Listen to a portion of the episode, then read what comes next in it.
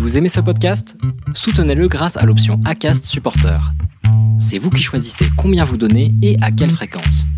Cliquez simplement sur le lien dans la description du podcast pour le soutenir dès à présent.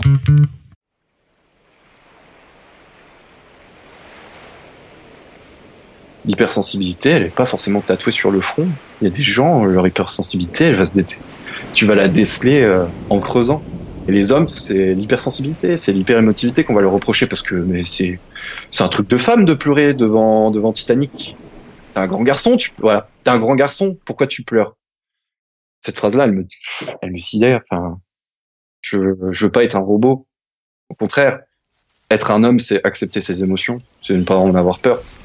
HS, c'est une série d'entretiens avec des gens comme vous et moi qui un jour ont pointé du doigt certaines caractéristiques de la douance en eux. Pourquoi se reconnaître hypersensible? Se savoir comme tel est suffisant? Faut-il se faire tester au risque de perdre d'illusoires illusions?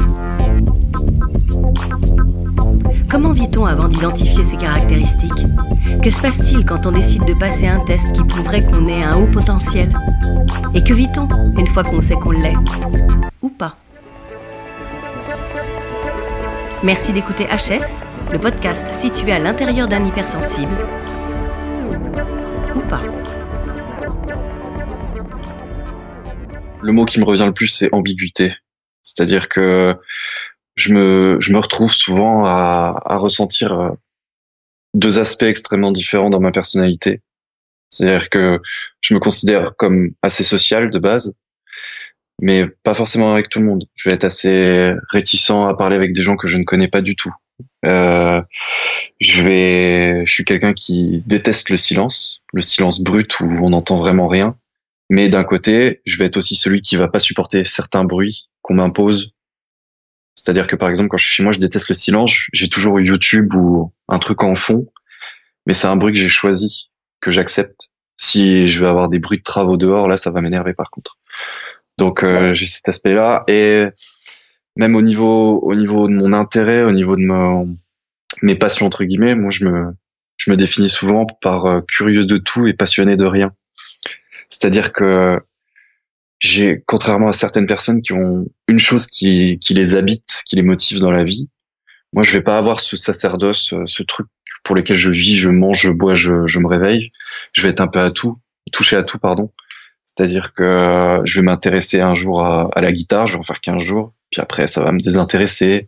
Et je vais me dire tiens, je vais apprendre euh, le japonais. Et puis tiens, je vais m'intéresser au film de cet auteur. Et je bascule comme ça, euh, je bondis de de semi-passion en semi-passion. D'un côté, ça me ça me plaît parce que ça me permet d'avoir un peu un avis sur tout entre guillemets, mais je peux discuter, je pense, de tout avec toute personne. Mais de l'autre j'ai pas j'ai pas de sujet où je me sens vraiment comment dire légitime où je suis passionné où je sais de quoi je parle que je maîtrise le sujet etc voilà. Mon hypersensibilité c'est surtout c'est surtout ça en fait je pense. Je suis je suis à l'aise partout mais je ne maîtrise rien. Voilà.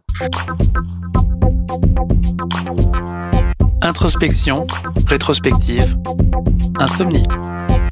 Quand vient le soir, quand vient la nuit, là où les gens normaux, euh, mes amis, etc., me disent euh, bon bah moi je vais me coucher, et puis cinq minutes après, si tu leur envoies un message, ils ne répondront pas parce qu'ils dorment.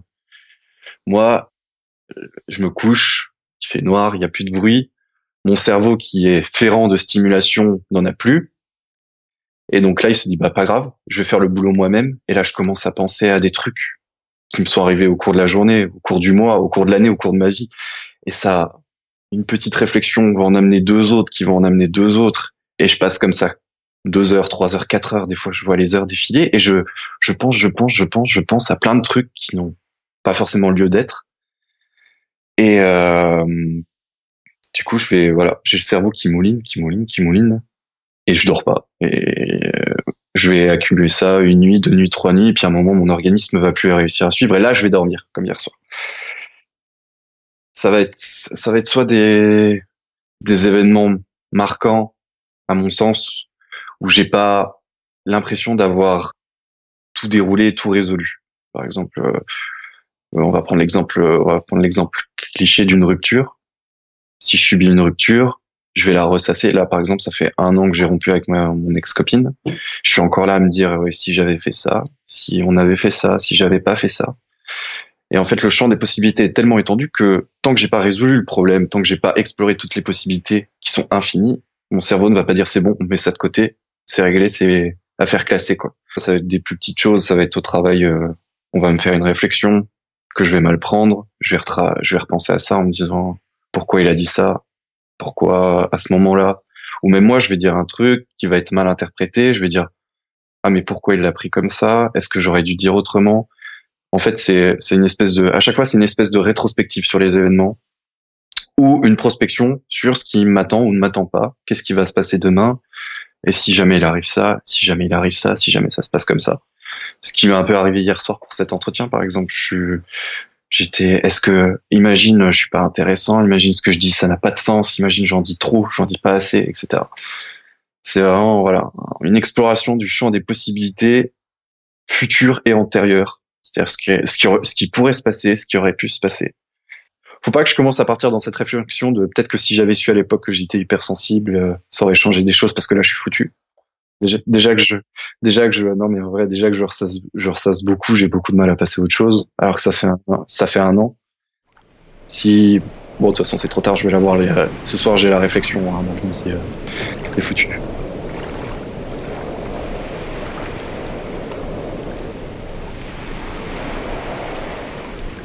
Comme comme beaucoup de gens dans tes podcasts, j'ai lu j'ai eu la chance de tomber sur un bouquin.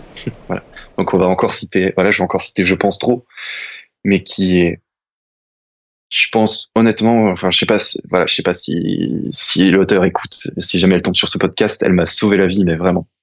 Vraiment parce que c'est ce que tu passes des années des années à, à juste te demander pourquoi je suis pas comme les autres, dire je suis pas normal euh, ou je suis fou ou je suis voilà, je suis je suis je suis pas fait pour ce monde. Et t'arrives pas à mettre une explication dessus. Alors un coup un coup je m'étais dit que j'étais paranoïaque un coup je me, je me suis dit je suis bipolaire un coup je me suis dit euh, j'ai juste peur de l'abandon je suis dépendant affectif tu as plein de raisons qui remplissent des cases. Mais pas toutes. Faut vraiment faire un, une espèce de contorsion pour que ton, conditionnement rentre dans cette case et moi ça j'arrivais pas à me satisfaire de ça et puis euh, à force de réflexion j'ai plein d'amis euh, surtout même mes parents surtout mes parents qui me disaient euh, oh mais toi tu penses trop tu penses trop tu penses trop je commençais à aller sur Amazon ou sur Google et j'ai tapé je pense trop je tombé sur ce bouquin le résumé m'a plu et tout je l'ai acheté et ça a été dès la première page ça a été ah mais oui, mais oui, mais oui. Et je lisais de page en page, je l'ai bouffé en une nuit. J'étais là, mais oui, mais oui, mais c'est ça. Et ça a vraiment fait une explosion dans ma tête. J'étais en mode, mais voilà, mais voilà, fallait me le dire avant.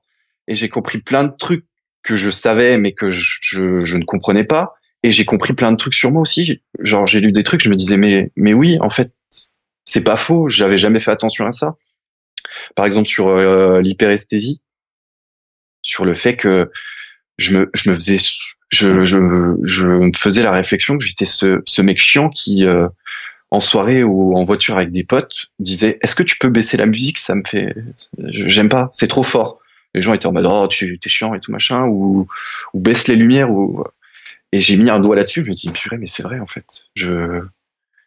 Et voilà, et ça m'a permis de comprendre plein de trucs que j'avais pas forcément remarqué et c'est tout récent ce truc-là. Hein. Je, je l'ai lu il y a, il y a moins d'un an. Hein. Donc, euh, je suis dans cette période charnière où, où je sais le pourquoi. Et maintenant, il faut que j'arrive à comprendre le comment et dans quel but. Voir au-delà des choses. Ce qui est facile, c'est que euh, globalement, je pense que ça me donne une, le, le fait de, de, tout anticiper, de percevoir les choses facilement, ça me donne une, une bonne capacité d'adaptation. C'est en général ce qu'on m'avait dit au cours de mes études ou au cours du travail, c'est que voilà, les difficultés, j'arrive facilement à, trouver des solutions, à m'adapter.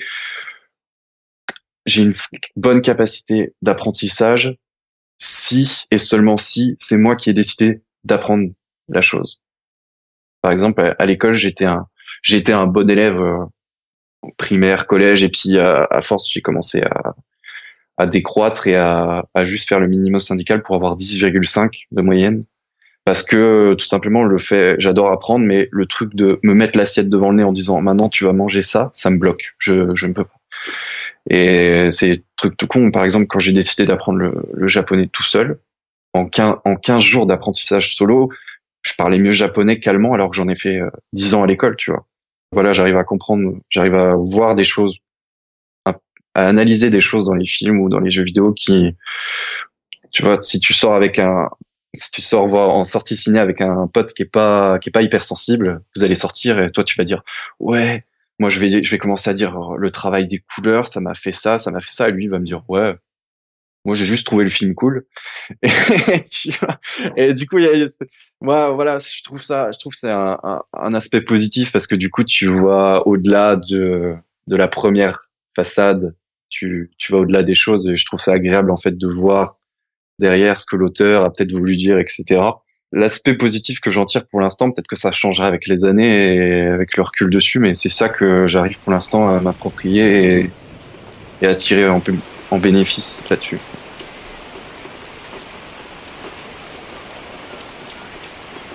Ce qui est difficile et qui, là, est vraiment mon combat au quotidien depuis, depuis le début de ma vie et encore en l'enfance, j'arrivais Enfin, je vais le dire tout de suite comme ça. C'était voilà, c'est c'est la réflexion constante qui devient un boulet accroché à ton pied parce que du coup, j'ai développé de l'angoisse, de l'anxiété, pas de la paranoïa, mais tu vois, toujours à chercher. Euh, est-ce que ça, est-ce que ça, ça va pas plaire Ça, je suis sûr que là, je l'ai vexé. Je suis sûr que là, machin. Et je suis dans une, en fait, je suis dans une boule au ventre constante. Et pendant l'enfance, j'arrive j'arrive à le gérer parce que t'es enfant, tu peux te reposer sur tes parents qui te rassurent, sur euh, la maison qui est sécurisant et tout. Mais là maintenant, en tant qu'adulte où t'es tout seul chez toi, tu qu'il faut que tu gères toute ta vie de A à Z, tu peux pas te reposer sur les gens. Donc tu peux pas tu peux pas te reposer sur ta maman qui va te dire t'inquiète ça va aller, t'inquiète je gère. Là, je suis tout le temps à me dire euh, je suis tout le temps à avoir peur de tout en fait. J'ai peur euh, j'ai peur que le boulot ça se passe pas bien, j'ai peur que mes amis je les garde pas, j'ai peur que mes copines elles me quittent, etc. Et ça, je pense que je vais avoir des cheveux blancs à 30 ans, enfin parce que ça me ça me ça me ça me bouffe la vie vraiment. Et je, je pense que ça va être la la clé des prochaines années, c'est réussir à pas forcément faire disparaître ce truc-là, mais au moins le gérer. C'est ça, ouais. En avoir conscience, mais se dire, écoute, là elle est fondée, là elle est pas fondée, ou là elle, elle est justifiée, là elle est excessive, ça va être le gros le gros combat que je vais je vais avoir à mener là. Une vie sentimentale chaotique. Vu que tu analyses bien les choses, les gens, je pense que ça me permet de, de savoir qui est bon pour moi, qui est mauvais pour moi. Sauf dans une catégorie, et là on va passer à ce que ça n'a pas permis de faire, c'est les relations de couple. Je suis sorti avec euh, beaucoup de filles où justement c'est là que ça rejoint ce que tu disais, c'est que j'ai beaucoup j'ai eu beaucoup de relations de copines qui m'ont fait ou alors c'est pas forcément de leur faute hein, mais où je me suis senti fou. C'est-à-dire euh, le truc de base c'était ma copine sort avec ses potes en soirée.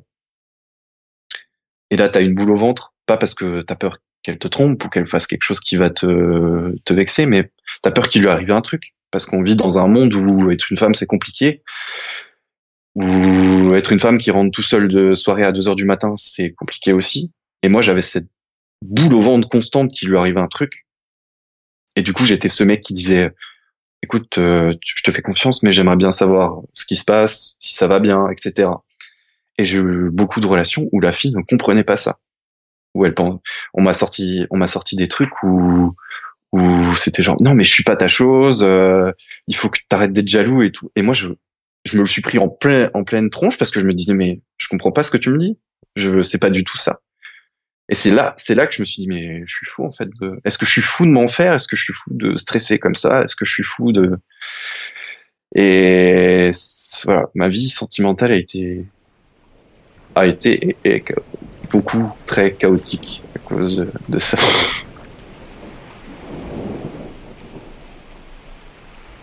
J'ai une phobie de. Je commence à avoir une phobie de la relation de couple en fait. Je, je me dis si à chaque fois ça fait pareil, je, je pourrais pas encaisser à chaque fois. C'est-à-dire que je donne tellement, ça fait tellement mal quand ça se finit, et tu peux jamais être sûr que en te mettant avec quelqu'un, ce soit bien. Ça, je fais maintenant, je fais un peu un blocage sur la sur la relation de couple. Alors que au fond de moi, je sais que j'en ai besoin. Je, même si j'ai, j'aime mes moments de solitude, j'ai besoin de parler, d'avoir quelqu'un à côté de moi quotidiennement pour parler, pour échanger, pour dire ce que je ressens, pour euh, aider cette personne si ça va pas, ou au contraire euh, l'encourager si ça va, etc. Tu vois. Et je suis dans cette, j'ai le cul entre deux chaises, entre un truc dont j'ai besoin pour aller bien, et ce truc, si jamais ça va aller mal, ça va me détruire encore plus.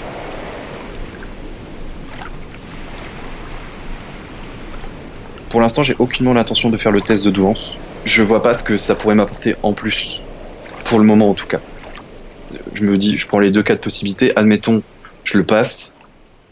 On me dit, euh, ok, c'est bon, t'es dans la catégorie euh, Ok, quoi de plus? Je veux dire, moi, je, je le sais. Au fond de moi, je le sais déjà. Et voilà, ça va pas me servir de de carte de carte. Euh, je vais pas le brandir aux gens comme un trophée en disant je suis hypersensible, laissez-moi tranquille. Le principe de d'aller demander à quelqu'un la validation d'être ce que je suis, en mode une personne que je ne connais pas va me dire oui bah écoute tu es ce que tu es ou non tu n'es pas ce que tu penses je ça me ça me rebute je peux pas aller je peux pas laisser à quelqu'un le, droit de me dire qui je suis et, de l'autre aspect c'est bah si je le si je le loupe bah, je repars à zéro, quoi. Je vais me dire, moi, je sais qui je suis, mais il y aura un papier qui me dira non, tu n'es pas ce que tu penses. Et du coup, voilà, même si tu es convaincu d'être ce que tu es, tu auras cette petite arrière-pensée de peut-être pas. Et du coup, euh, voilà, les... si je commence à repartir sur des doutes, c'est foutu, c'est foutu pour moi. Donc, euh, pour l'instant, je vois aucun intérêt à faire le test, dans l'immédiat en tout cas. Je ressens, franchement, je ressens le besoin de me faire aider parce que je sens que c'est pas quelque chose que je peux faire tout seul. Je suis déjà allé en, je suis déjà allé au, au CMP, au centre médico-psychologique, où j'avais vu une infirmière euh, quelque temps. Et j'en ai rien dégagé parce que, euh, en fait, j'avais pas l'impression d'avoir une plus-value sur euh, une conversation avec une personne lambda, un ami, etc. Ça se résumait beaucoup à du non, mais ne vous inquiétez pas, ça va aller. Donc euh, moi j'ai pas j'ai pas besoin de ça en fait. J'ai besoin qu'on me donne des des clés pour avancer, qu'on me donne un point de vue que j'ai pas, etc. Donc ça m'a un peu refroidi. Je me fais aider par euh, par ma meilleure amie qui voilà, elle est pas thérapeute et tout, mais on se comprend et elle réfléchit comme moi, mais elle a cet aspect où elle n'est pas moi, ou elle a un avis extérieur sur ma situation, mine de rien, même si pas, pas, comment dire, pas impartial, puisqu'elle, euh, voilà, elle va vouloir être gentille, elle va vouloir. Et donc là, je, je me tâte de plus en plus à aller voir un, un psychologue, vraiment quelqu'un euh, qui, voilà, qui est formé pour ça, qui, qui s'y connaît. Toi, t'es bizarre, et en plus, t'es trop à l'aise si je devais, si je devais donner un titre au livre de mon enfance, ce serait Entre paradis et enfer. C'est-à-dire, euh, le paradis, c'était chez moi, dans ma maison, avec euh, mes parents. Euh, j'étais, je vivais surtout avec ma maman parce que mon papa était absent la semaine pour son travail et revenait que le week-end. Et voilà, j'ai toujours, j'ai toujours dès le début été bien compris par ma mère qui, qui, qui voilà, qui était là pour me dire ça va aller, t'inquiète pas, euh, tu, je suis fier de toi, tu es comme tu es, tu es une belle personne, qui me stimulait pour euh, pour apprendre des trucs, à être curieux, etc. Moi, j'étais vraiment dans un dans un environnement qui me qui, qui était apaisant, stimulant, où j'étais compris. Et il y avait l'enfer, c'était le reste, c'était l'école, c'était le monde extérieur où où je me sentais différent des autres euh, des autres enfants. Déjà, je le sentais tout seul, mais en plus, il me le faisait sentir on me disait mais toi t'es bizarre, tu dis des trucs bizarres parce que je trouvais j'étais déjà en primaire, déjà en primaire je trouvais les enfants immatures. je veux dire, euh, j'étais là, j'étais là, tout le monde, tout le monde se moquait du du, du petit gros, du, du mec un peu bizarre. euh, et moi, j'étais là en mode, mais pourquoi vous faites ça en fait? Et et je rentrais pas dans le moule. Et quand t'es enfant et que tu rentres pas dans le moule, c'est foutu pour toi. C'est on te met de côté. Le collège, ça a été, ça a été, ça a été l'enfer sur terre, l'enfer. Parce que euh, voilà, les gosses sont dans cette construction sociale où faut faut un peu s'affirmer, faut un peu rentrer dans le moule. Et voilà, si le moule c'est de c'est d'être normal. Donc si tu peux pointer quelqu'un du doigt en disant je suis normal, pas lui, bah voilà, c'est tombé sur moi. Et genre, j'ai été harcelé par un mec que je ne connaissais pas, à qui j'avais jamais parlé, mais il a décrété qu'il allait m'en faire baver quoi. Et moi, euh, j'étais là et j'étais au collège, mais je comprenais rien à ce qui m'arrivait parce que je, je me disais, je comprends pas pourquoi, pourquoi il me fait ça. Moi, c'était pas dans, c'était dans des schémas de pensée que j'arrivais pas à conceptualiser. Je me disais, mais pourquoi, pourquoi tu vas prendre un mec au hasard dans, dans la cour et que tu vas lui, faire lui faire la misère? Et je, je gérais tellement pas ce truc-là que j'ai fait la technique du mort et je, je me suis dit, je vais le laisser faire et puis ça finira par s'arrêter. Au bout d'un moment, je pouvais plus. J'en ai parlé à ma mère euh, parce que je savais pas quoi faire. Elle, elle m'a dit, t'inquiète, je gère. Elle a, elle a contacté la directrice du collège qui m'a convoqué dans son bureau, qui m'a dit, elle m'a montré un trombinoscope, elle m'a dit, montre-moi qui c'est. J'ai montré qui c'était. Elle m'a dit, ok, d'accord, je vois qui c'est. Et ce mec-là a été viré dans les 15 jours. Parce que je pense que j'étais pas le seul. Le fait d'être curieux de tout et passionné de rien, c'est que au moment où tu dois choisir une chose à faire tous les jours, toute la semaine, tous les mois, j'étais là, euh, genre jusqu'en terminale, je savais pas trop. J'ai, déjà, je suis allé en bac S parce que je savais pas ce que je voulais faire. Du coup, euh, j'ai pris le bac S parce que c'est celui entre guillemets qui ouvre le plus de portes. Et euh, en vrai, euh, après réflexion, j'aurais dû faire un bac. Je pense j'aurais dû faire un bac plus euh, L, mais ouais, un truc un peu plus, euh, un peu plus euh, cerveau droit entre guillemets. Mais euh, bon, je regrette pas parce que je suis, je, suis- je, je suis assez polyvalent, donc je suis allé un peu partout. Donc euh, je suis allé en bac S, arrivé en, en terminale, j'avais deux réflexions.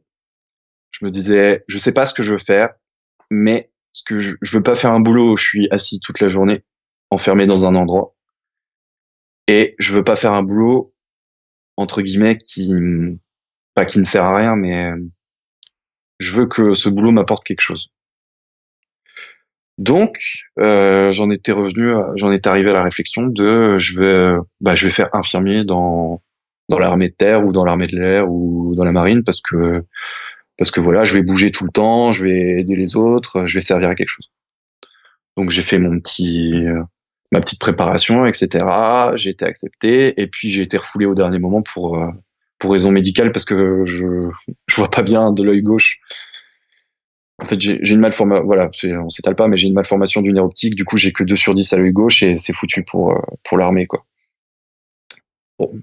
Bah, du coup, pas grave. J'ai dit, je vais faire un infirmier dans standard, quoi. Dans le... Et puis là, l'entretien s'est mal passé. Où là, vraiment, on m'en a mis plein, mais plein la tronche, plein la tronche. Bah là, c'est c'est à partir de là que ça a commencé le trop à l'aise, euh, trop trop confiant. Et je me suis dit, mais c'est un, un entretien. Comment on peut être trop C'est le but d'être confiant, non? Moi, on m'avait dit, il faut être à l'aise et il faut être confiant. Donc euh. Euh, du coup, je me suis dit, bah, je vais réessayer. Et puis ma mère m'a dit, bah écoute, euh, le prochain c'est dans un an. Si tu veux, va va à la fac de médecine. Ça sera toujours ça de prix, ça te fera des cours en rapport, etc. Et j'ai tellement aimé la fac de médecine que j'ai voulu faire kiné. Euh, il y avait plein de métiers qui m'intéressaient, kiné, manip radio. J'ai j'ai loupé kiné de genre 7 places, classement final. Et j'avais manip radio et je suis allé en manip radio et euh, ça me, en vrai, ça me convient très bien parce que euh, vu que j'ai un esprit où j'ai besoin de changer souvent, de de pas faire la même chose tous les jours, bah voilà, là je suis un jour je vais faire des radios, le lendemain je vais faire du scan, le jour d'après je vais faire de l'IRM, et puis au bout d'un an, deux ans, on va changer de machine, va falloir réapprendre à utiliser avec les nouveaux trucs. Donc il y a une évolution constante, et moi ça ça ça me fait du bien parce que je sens pas la routine dans le métier, je sens pas que je revois, je je revis pas la même journée tous les jours. Le titre officiel du diplôme c'est manipulateur en électroradiologie médicale. Parce qu'en fait, on fait tellement de choses. Tu vas faire tout ce qui est imagerie, donc euh, scan, radio, IRM. Tu vas faire euh, les scintigraphies. Tu vas faire la radio, les séances de radiothérapie aux gens qui ont une radiothérapie. Tu peux faire de, dans certains centres, euh, de l'électroencéphalogramme, voire, euh, par exemple, ça se fait beaucoup dans, dans les cliniques du sommeil, tu vois, pour voir euh, le, les rythmes du sommeil, les cycles, etc. Donc, ça regroupe tellement de choses, ils ont mis un nom à rallonge, mais le petit nom, c'est manipulateur radio. Voilà. C'est plus commun. Même si on est pas bien connu. Parce qu'en général, quand je dis que je suis manipulateur radio, on me dit sur quelle station. Voyager pour mieux dormir. J'ai un gros problème. J'ai un gros problème avec mon sommeil. Gros problème. Parce que déjà pour moi, les gens qui disent euh, moi je vais me coucher, je m'endors en 5 minutes, c'est un mythe. J'arrive pas à le concevoir. Moi, si je me, dans l'idéal, si je me couche à 23 heures, je sais que je vais m'endormir à 1 heure du matin au minimum. Je sais que je vais me réveiller au milieu de la nuit pour rien, et je sais que je vais me réveiller plus tôt que le réveil pour rien. Voilà. Donc, euh, je sais pas ce que c'est une vraie nuit euh, réparatrice. Euh. Les seules, les vraies nuits que j'ai, c'est quand je suis en vacances, mais loin, quand je suis coupé du monde, c'est-à-dire, euh, je pense pas, au, je pense pas au boulot, je pense pas aux problèmes en fait. Ça, je sais pas, je sais pas pourquoi mon, mon cerveau le fait qu'à ce moment-là. Et quand je pars en vacances, il coupe tout. Peut-être parce que je suis stimulé, je suis dans un nouvel environnement, je découvre euh, une culture, des plats, des choses. Du coup, il se dit, bon, moi, j'ai ce qu'il me faut, pas besoin d'aller voir ailleurs, derrière, tu vois. Donc, euh, voilà. Il faudrait que je gagne au loto et que je voyage en permanence. Rocky, Mass Effect et La La Land. En fait, euh, vu que j'étais bien chez moi, quand j'étais enfant, je restais beaucoup chez moi. J'étais pas ce gamin qui sortait euh, faire du vélo pendant 8 heures, etc. J'aimais bien regarder des films, jouer aux jeux vidéo. Et comme euh, j'ai regardé beaucoup de films, je pense que les personnes qui me bouleversent le plus, c'est les réalisateurs ou les acteurs ou en tout cas tout ce monde du cinéma. Moi, une séance de cinéma sur euh, sur deux, je pleure à la fin même même des films où les gens ne pleurent pas normalement. Moi je pleure je pleure à la fin. Je je, je vais voir n'importe quel Disney je vais pleurer tu vois. Pas forcément le roi lion hein, mais même des trucs pas tristes. Le nom qui me reviendrait le plus c'est euh, c'est Damien Chazelle réalisateur de de Whiplash de First Man et surtout surtout de La La Land qui est je sais pas si tu l'as vu mais qui est un film mais extraordinaire. Quand t'es quand t'es hypersensible quand t'es quand t'as une hyperesthésie, tu tu c'est de la drogue en barre ce film. Je veux dire, c'est le seul film de ma vie que je peux que je peux regarder et regarder et regarder et à chaque fois que je regarde, je redécouvre un truc et à chaque fois je pleure et à chaque fois je je ris, et à chaque fois je suis heureux et t'es tellement stimulé par euh, le jeu des couleurs, le jeu des sons et tout, c'est du c'est de la drogue en barre ce truc. Voilà. Et moi voilà, je je sais que là où je stimule le plus mon émotion, ça va être euh, tout ce qui est cinéma, jeux vidéo, tout ce qui est destiné à, de base, de toute façon, te faire ressentir des émotions et qui est décuplé chez moi. Qui est pareil, une claque euh, monumentale. J'ai, joue beaucoup à des jeux où le scénario est important. Parce que voilà, c'est là où tu vas avoir le plus d'émotions. La saga des Mass Effect m'avait beaucoup marqué. Je me demande, le jeu qui m'a fait le plus pleurer, tiens. Le FF15, la fin du Final Fantasy XV m'avait beaucoup marqué aussi. J'ai beaucoup de jeux euh, japonais de studios japonais, je pense qu'ils sont très forts pour ça. C'est en fait vu qu'ils ils exagèrent un peu les émotions, ils surjouent. Il y en a presque qui trouvent ça surjoué, mais moi je pense c'est voilà c'est des persos démesurés avec des réactions démesurées, mais du coup ça frappe encore encore plus fort. Je me suis dit Rocky, Rocky le personnage de Rocky, c'est le typique euh, hypersensible en fait. C'est un mec, c'est un mec qui est, c'est un mec qui est gentil pour être gentil. Il est gentil avec ses amis, rendre il va rendre des services sans rien demander en retour parce que ça fait partie de lui. Il va pas être méchant pour un sou. C'est pas le mec qui va chercher les noises. Euh, c'est un mec tout au long du, du, premier film, on le fait passer pour un gogol parce qu'il sait parce qu'il sait à peine lire, parce qu'il a trois mots de vocabulaire. Et en fait, tu te rends compte au fil de la saga que c'est un mec qui est hyper hyper intelligent, mais juste que son intelligence, elle est pas elle est pas dans les maths, elle est pas dans l'écriture, c'est une intelligence humaine. C'est-à-dire qu'il tout tout au long de, des, sagas, des sagas, il va aider des personnages à, à comprendre leurs difficultés. Il va, il y a, il y a tu vois, tu tapes Rocky Speech dans, dans YouTube, tu trouves des, des discours de Rocky qui sont, qui tapent là où, où ça fait où ça fait du bien en fait, où ça fait mal mais ça fait du bien. Il y a un speech dans le dans le Rocky 6 où il parle à son fils en lui disant euh, c'est super connu c'est euh, la vie c'est pas la vie c'est pas un arc-en-ciel rempli d'amour la, vie elle va te mettre des vrais claques dans la gueule euh, tu vas devoir te relever sans cesse et la vie c'est pas c'est pas dire aux autres c'est ta faute c'est ta faute c'est se relever et continuer à encaisser et continuer à avancer c'est comme ça qu'on gagne un combat. Et je trouve c'est un truc d'hypersensible d'avoir un truc comme ça tu vois de de savoir trouver les mots les mots qui vont à la personne en face et du coup, je pense que je vais me refaire la saga là pour euh, identifier ce truc-là parce que j'ai touché un vrai truc. Je, cette, cette série, elle me, j'étais gosse, j'étais pas sportif, j'étais un peu bouboule et Rocky, ça me, ça me frappait en plein cœur et je comprenais pas pourquoi. Je pense que je suis en train, en train de le comprendre, tu vois. Le trop qui devient beau. Je m'appelle Romain, j'ai 26 ans. Euh, je travaille à l'hôpital en tant que euh, manipulateur radio. Je suis hypersensible depuis toujours. J'en suis conscient depuis six mois, un an.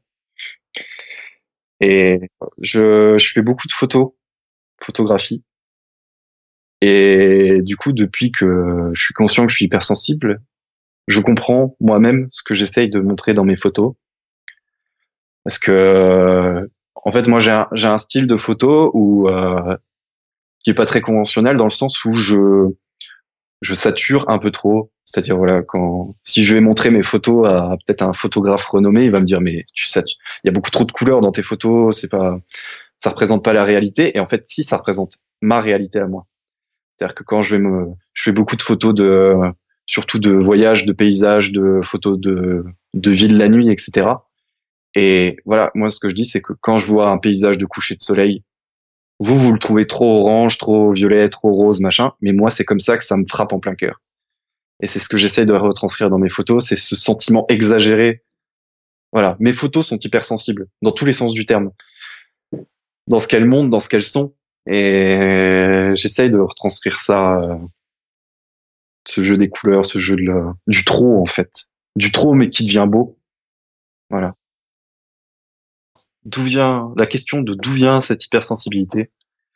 C'est une question toujours d'actualité. Parce que je suis, je, je, me demande, je suis encore en train de me demander est-ce que est-ce que c'est inné ou est-ce que c'est acquis? Est-ce que je suis né comme ça et j'ai grandi comme ça? Ou est-ce que ça a été acquis parce que parce que ma maman voilà m'a m'a toujours stimulé euh, sans forcément me forcer à lire des trucs mais elle m'a elle m'a appris à être curieux elle m'a appris, euh, voilà, c'était une, c'est une femme qui est qui est très émotive, euh, qui va pleurer facilement. Est-ce que j'ai calqué là-dessus? Je sais pas, honnêtement. Est-ce que c'est parce que j'ai grandi avec des films, euh, des jeux vidéo qui te qui stimulent tes émotions et du coup mon corps s'est adapté à être sensible à ça? Je sais pas. Honnêtement, je sais pas. Il y a peut-être un peu de tout ça. Il y a peut-être une prédisposition et euh, je l'ai développé encore et encore. Voilà. Même mon papa qui a un gros, gros chauffeur routier, bien baraque, bien viril, coupe du bois avec les dents, tu vois. Et eh ben, si je dis, euh, si juste, juste lui dire, papa, je t'aime, je suis fier de toi, je suis content d'être ton fils, il va pleurer à chaudes larmes. Mon hypersensibilité au quotidien, je vais m'en servir pour euh, identifier les personnes qui sont bonnes ou mauvaises pour moi. C'est-à-dire que, voilà, même au travail, je vais repérer en arrivant dans un dans un service, je vais repérer très facilement qui avec qui je dois avec qui je peux nouer des liens, avec qui je dois éviter d'être trop proche. Je vais m'en servir pour euh, voilà pour discuter, pour avoir des conversations enrichissantes avec euh, d'autres gens sur sur des films, sur des livres, sur des sur des albums de musique. Je vais m'en voilà, je vais et puis surtout ce dont je me sers le plus, c'est pour tirer mes amis vers le haut, je pense. J'ai ce côté un peu euh, entre coach perso et ange gardien.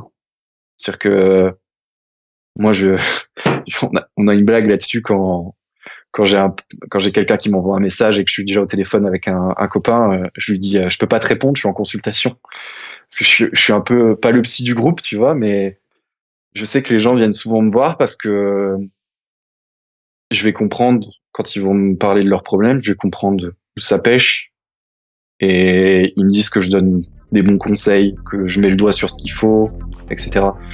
Et ça, vraiment, j'essaye de m'en servir au plus, le plus du plus que je peux. Je, voilà, je suis mon, meilleur ami. Quand je l'ai connu au début, il était un peu, un peu renfermé et timide. Maintenant, ça me fait trop plaisir parce qu'il a, super confiance en lui. Il fait des blagues, il va vers les gens.